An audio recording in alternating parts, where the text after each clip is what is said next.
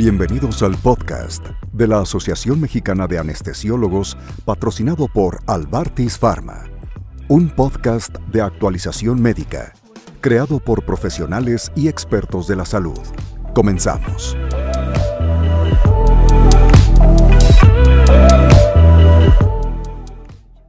Aneurismas parte 1, Aneurismas parte 2. Hola, buenas tardes. Hoy les hablaré del manejo anestésico de los aneurismas intracraneales. Es importante mencionar que la incidencia de la ruptura aneurismática es la mayor causa común de la hemorragia subaracnoidea. Tiene alta mortalidad. Dos de tres con hemorragia subaracnoidea presentan ruptura de aneurisma y sobre todo alcanzando la atención de estos pacientes. Si revisamos la literatura en Estados Unidos, la mayor incidencia es de 10 a 28 casos anuales por cada 100.000 habitantes de ese país. Del 25 al 50% morirán o tendrán secuelas graves neurológicas los portadores de algún aneurisma, siempre y cuando haya sido con ruptura del mismo. Solo una tercera parte tendrá una recuperación física adecuada. Del 4 al 5%, los pacientes con grado 1 y 2 morirán en espera de cirugía. También es importante mencionar que la edad pico que se presentan los aneurismas es entre 40 y 60 años. De acuerdo al sexo, 3 a 2 con relación mujer-hombre.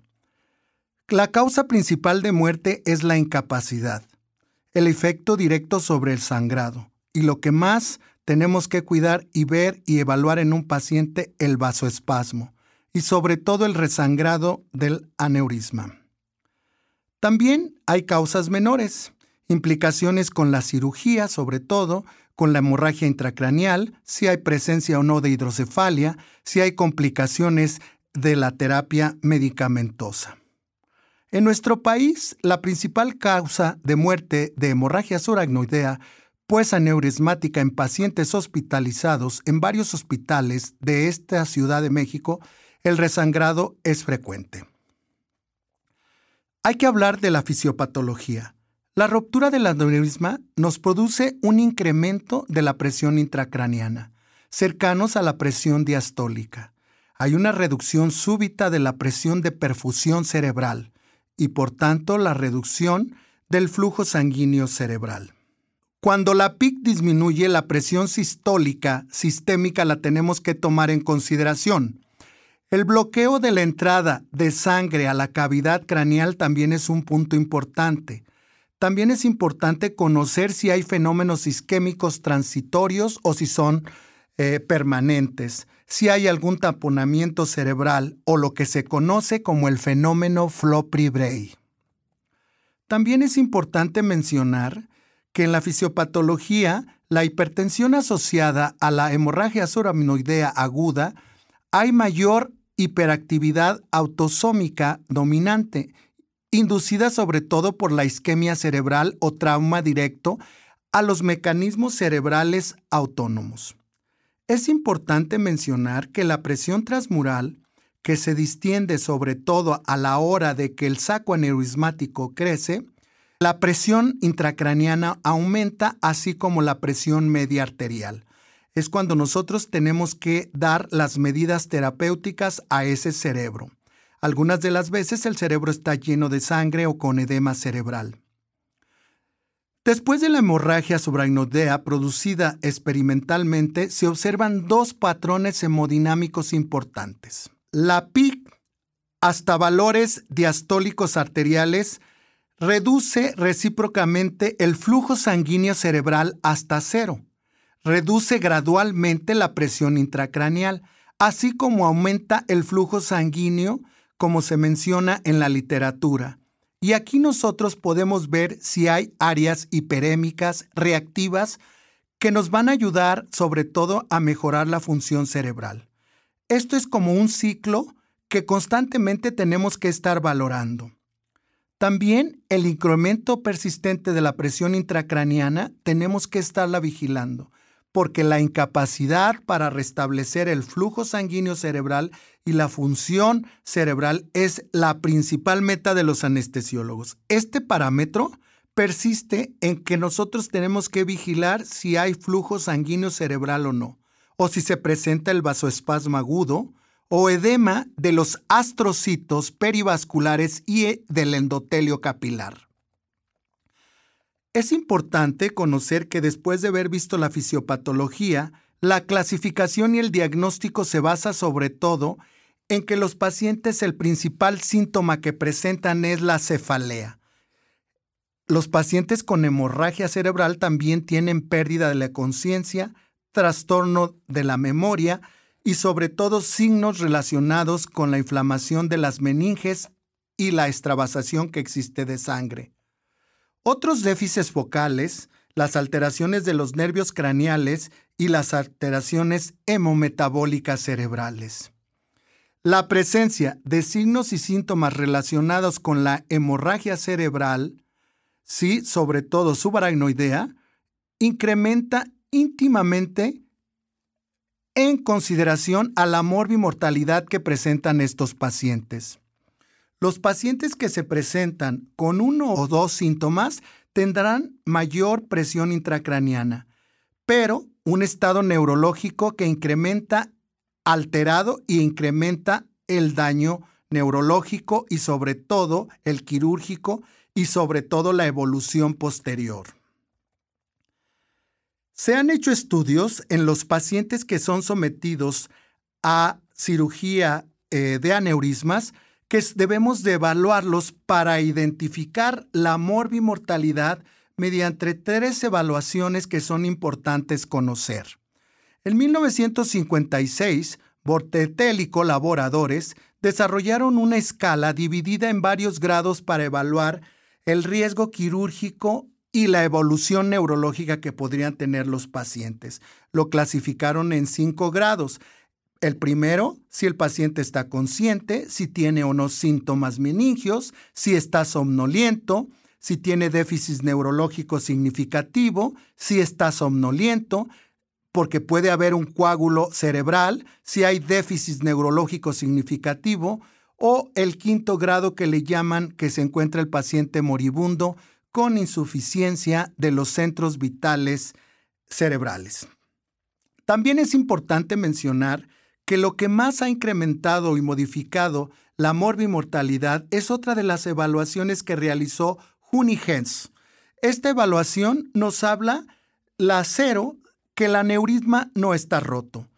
El paciente en el 1 está sintomático, solo tiene cefalea mínima, pero tiene rigidez de nuca. El 2, la cefalea es moderada, severa, tiene rigidez de nuca, no tiene déficit neurológico ni parálisis de los nervios craneales. El tercero es somnolencia, confusión, déficit local moredado y el cuarto presenta estupor, hemiparesia moderada o severa así como rigidez, y son datos que nos deben de llamar la atención porque el paciente puede presentar una descerebración. Y alteraciones vegetativas. Y por último, el moribundo con insuficiencia de los signos vitales y rigidez de todo el cuerpo. Hay otra evaluación que también pues es muy conocida por todos, la de coma de Glasgow. Y esta la clasificaron de acuerdo si tiene un Glasgow de 15, pues tiene, no tiene alteraciones, ausentes las alteraciones, si tiene un grado 2 de 14 a 13, también ausente, de tercer grado de 14 a 13, presente, y el cuarto que es de 12 a 7 puede estar presente o puede estar ausente, así como el grado 5 que es de 6 a 3 y que puede estar presente. La asociación de estas tres escalas han determinado en forma temprana si el paciente va a salir con daño neurológico de acuerdo a los parámetros que se evaluaron. Esto es muy importante a la hora de realizar la evaluación neuroquirúrgica, anotarlo para que tengamos una prueba de cómo entró nuestro paciente a quirófano, con qué daño neurológico entró.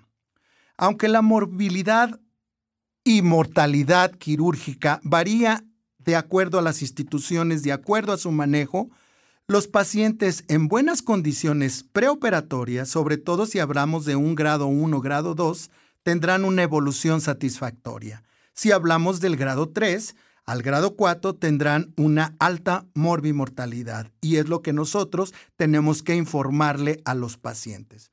Y aquí el JUNIGES también ha hecho un estudio multicéntrico de muchos años donde han clasificado el grado de la morbimortalidad y como igual que los anteriores. Grado 1, grado 2, el paciente saldrá sin ningún deterioro neurológico y así posteriormente. A mayor grado clínico, mayor posibilidad de desarrollar vasoespasmo, hipertensión intracraniana, anormalidades de la autorregulación cerebral y la respuesta cerebrovascular anormal. También es importante mencionar que estos pacientes tienen alta incidencia de arritmias cardíacas, presentan disfusión miocárdica, presentan alteraciones electrolíticas como la hiponatremia que tenemos que cuidar en el transoperatorio. También pueden presentar síndrome de secreción inadecuada de hormona antidiurética por la manipulación cerebral, también pueden presentar síndromes eh, cerebro perdedor de sal, que es bien importante que lo tenemos que tener en consideración y ver la hipovolemia que presentan.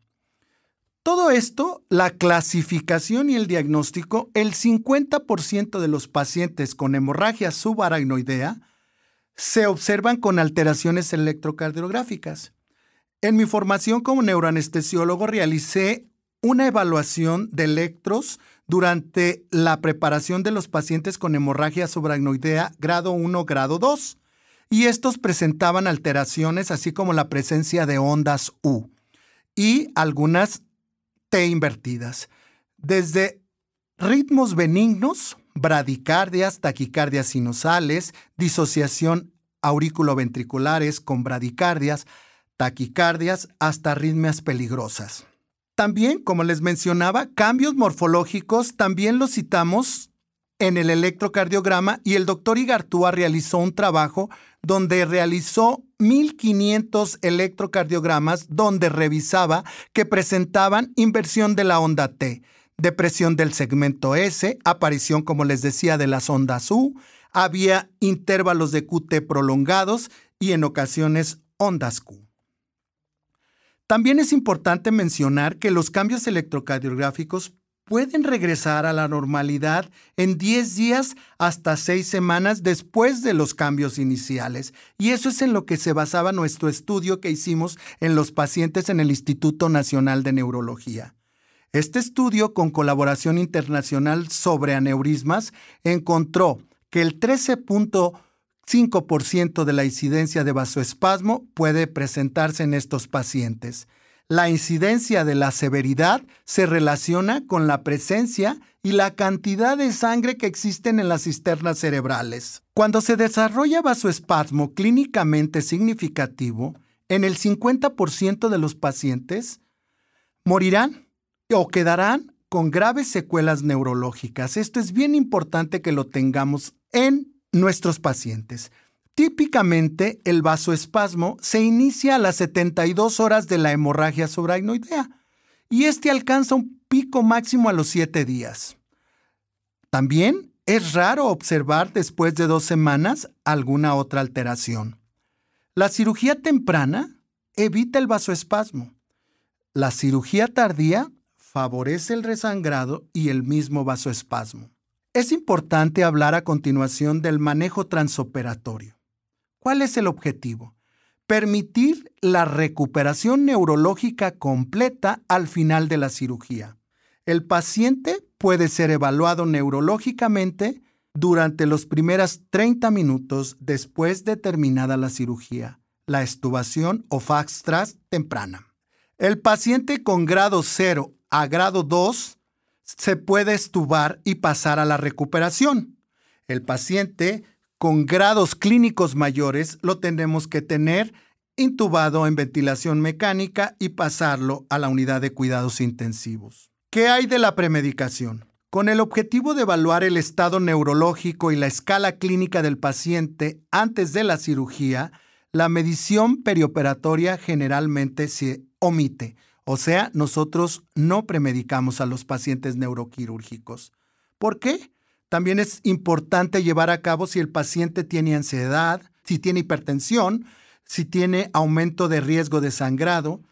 Ahí también tenemos que evaluar el estado neurológico y ver si vamos a utilizar barbitúricos porque puede causar depresión respiratoria y aumento del flujo sanguíneo cerebral y del volumen sanguíneo cerebral. La premedicación debe de ser individualizada en cada paciente. Los pacientes que tienen grado 2 se puede reducir la dosis de midazolam de 1 a 1.5 miligramos dosis única. También es importante mejorar que los resultados, cuando se titulan en miligramos, debemos de considerarlos de acuerdo al estado que tiene el paciente a la hora de que lo estemos evaluando. Pacientes con grados clínicos mayores, baja ventilación y si está sobre todo ya entubado por la ruptura del aneurisma, tenemos que apoyar la relajación y mantenerlo en plano antes de entrar a la cirugía. La relajación, pues la hemos realizado con rocuronio de 0.8 a 1 miligramo por kilogramo de peso, ya en la actualidad a muchos de ustedes no les ha tocado usar el pancuronio, pero se usa el cisatracurio, la subcinilcolina tampoco ya se usa mucho. Bueno, es importante tener puntos claves o yo les llamo las perlas que debemos de conocer en el manejo anestésico. Primero que nada, si el paciente tiene una ruptura durante la inducción, aguas. Esta puede ser desde el momento de realizar la inducción o al realizar la intubación, eh, es muy importante que tengamos al paciente en un adecuado plano para que no pueda haber ruptura del mismo, porque se asocia a una mortalidad en un 75%. Puede manifestarse con un aumento súbito de la presión arterial, con bradicardia y, y esto lo tenemos que tener en consideración puede causar esto un hematoma suficientemente grande con un efecto de masa o lo que le llamamos el fenómeno Froppy-Bray. Entonces nosotros tenemos que utilizar la protección cerebral adecuada. Si haya aneurisma roto, nosotros tenemos que platicar y hacer equipo multidisciplinario con todos los equipos, ver si al paciente se le va a realizar una craniectomía rápida, evaluar si tiene coágulo y sobre todo controlar la presión intracraniana y la perfusión. Hay estudios que han utilizado el Nemotop tanto endovenoso, ¿sí? como local, y eso yo lo llegué a ver mucho en la cirugía. Y hay que ver cuándo va a ser el momento ideal para clipar el aneurisma. Continuando con la inducción, es conveniente conceptualizar en dos partes esta misma. Primero, la inducción para alcanzar la pérdida de la conciencia. También la profilaxis para evitar aumento de la presión arterial, sobre todo a la hora de realizar la laringoscopía.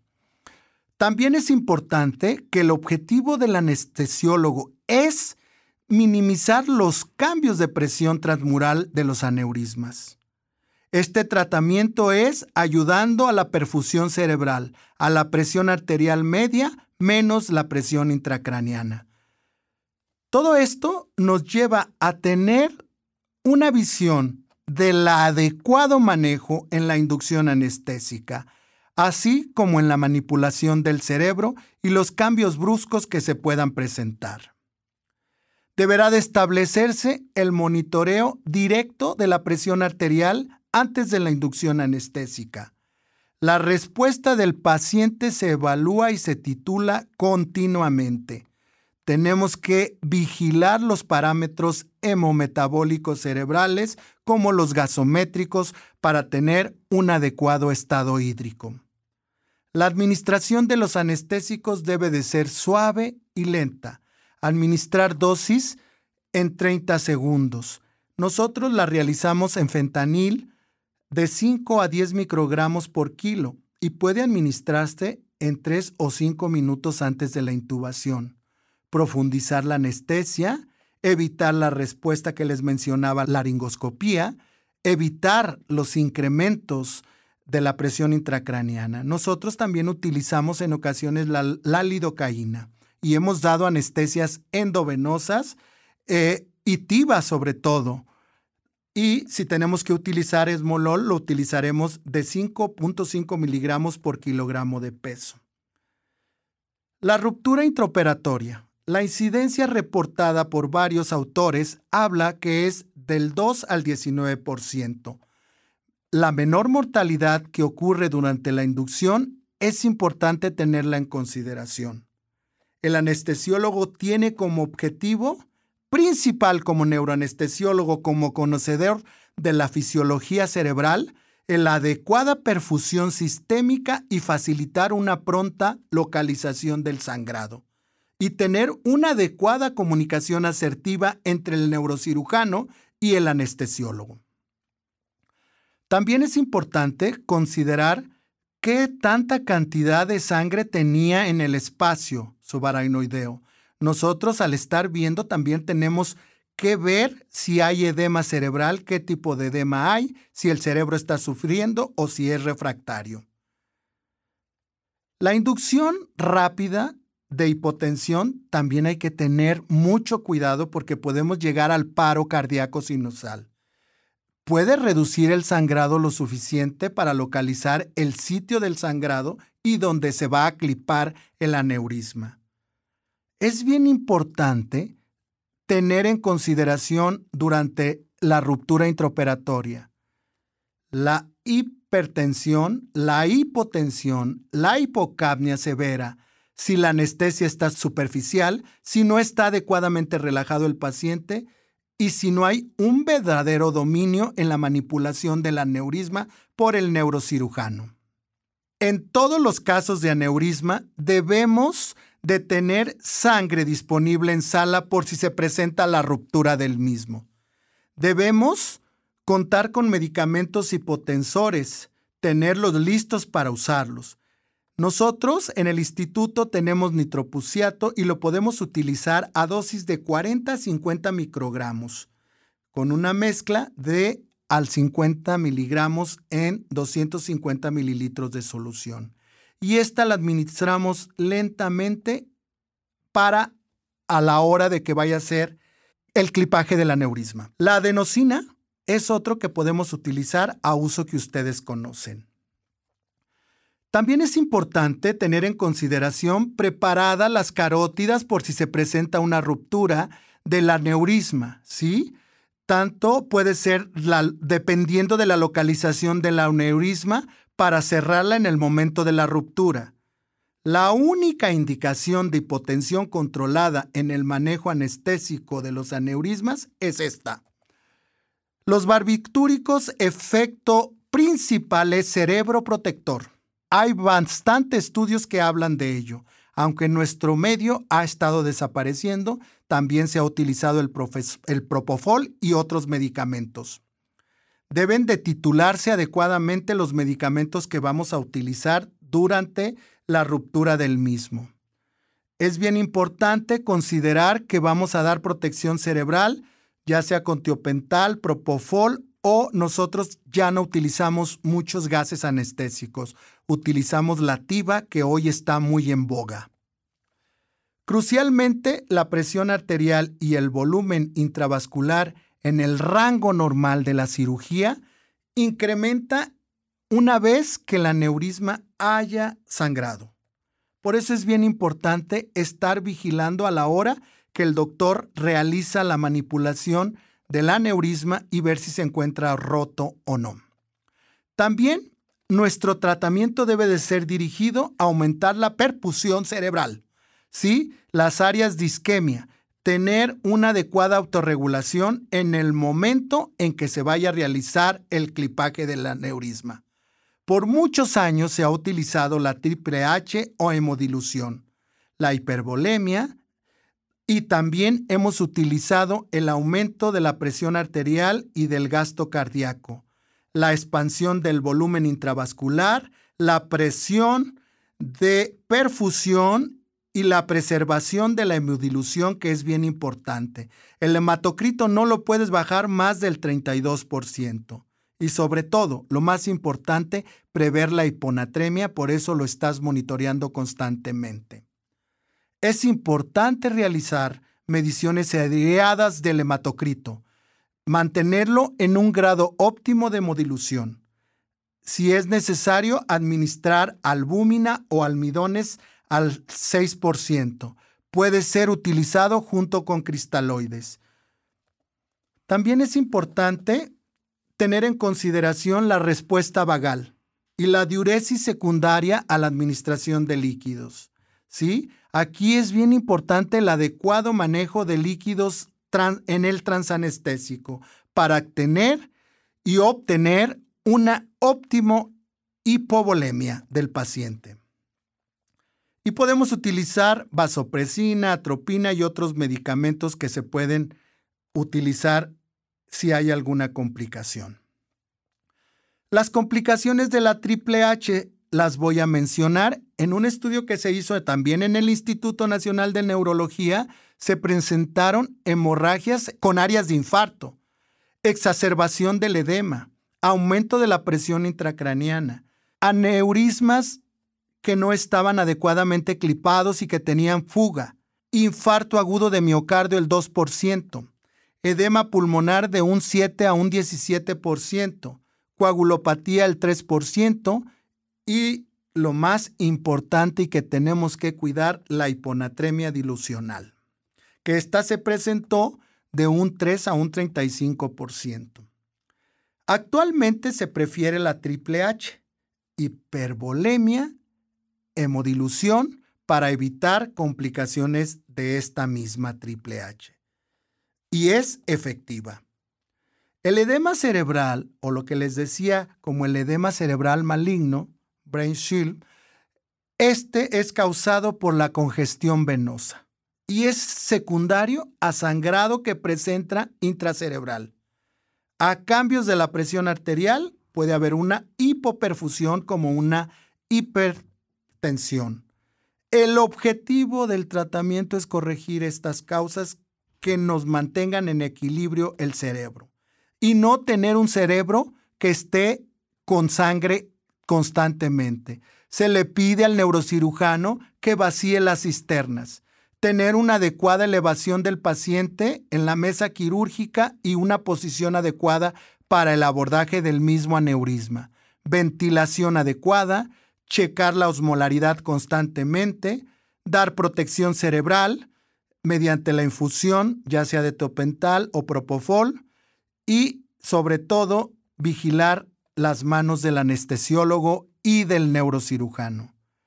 Creo que el éxito del manejo con estas pautas que mencionamos nos puede llevar a, llevar a cabo un adecuado manejo anestésico en el paciente con alguna alteración neurológica de tipo vascular, que es lo que hoy en día realizamos los anestesiólogos. Muchas gracias por su atención. Este fue el podcast de la Asociación Mexicana de Anestesiólogos, patrocinado por Albartis Pharma, creado para la actualización médica por profesionales y expertos de la salud. No olvides descargar nuestra aplicación de las plataformas de Play Store y App Store para recibir notificaciones del próximo capítulo.